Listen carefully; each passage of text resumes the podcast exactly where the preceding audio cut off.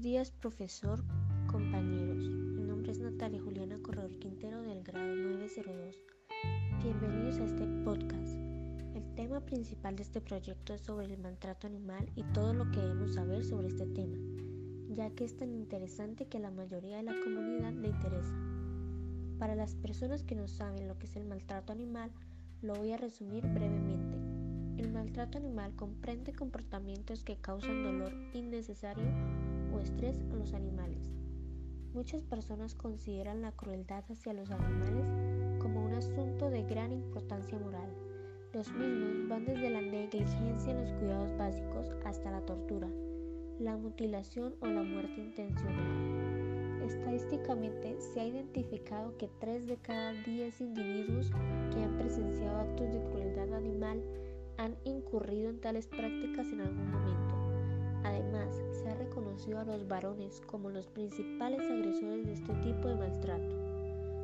Todos los días podemos ver y apreciar diversos casos de maltrato.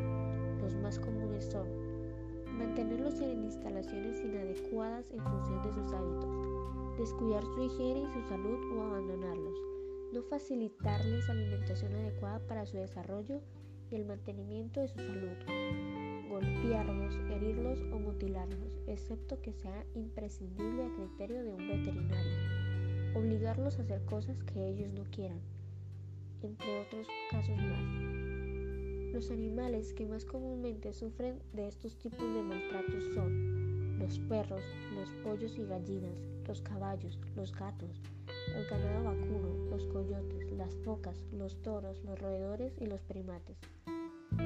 El maltrato animal en Colombia se castiga mediante la Ley 1774. Esta establece que los actos dañinos y de crueldad contra los animales que no causen la muerte o lesiones que afecten de manera grave su salud o integridad física serán sancionados con una multa de 5 a 50 salarios mínimos legales mensuales vigentes.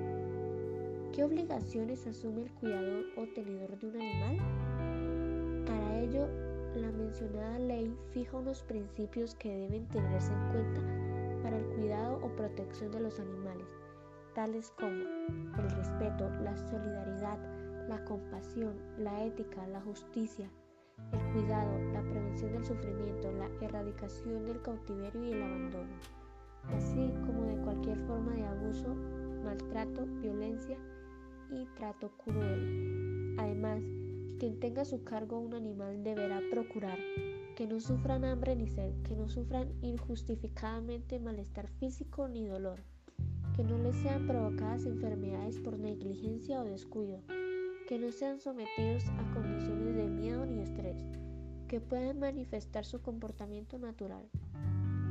Entre las regulaciones que se han implementado para proteger a los animales se encuentra la Ley General del Equilibrio Ecológico y la Protección al Ambiente, la Ley Federal de Sanidad Animal, la Ley General de Vida Silvestre y diversas normas oficiales. Los animales en Colombia son protegidos por el Estado, la sociedad y sus miembros.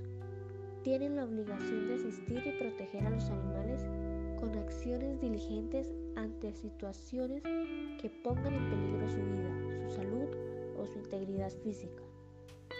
Cuando veas un caso de maltrato animal, lo que debes hacer es llamar a las autoridades competentes, agentes de la Guardia Urbana o Policía Local, para que se personen y levanten una acta con las irregularidades detectadas. Dicho esto, podemos concluir que una mascota es un ser vivo, no un juguete. Como ser vivo requiere unas atenciones y supone unas obligaciones. Antes de comprar o adoptar un animal, debes meditar y pensar de forma objetiva si puede, quiere o está en condiciones de atender adecuadamente y convivir con una mascota durante los próximos años.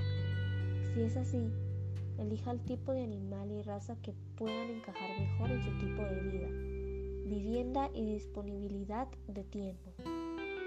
Si tiene una mascota, no imponga un animal a alguien que no lo quiere ni lo regale para satisfacer un capricho momentáneo de quien cree que quiere quererlo pero no tiene aptitud para ello. Muchas gracias.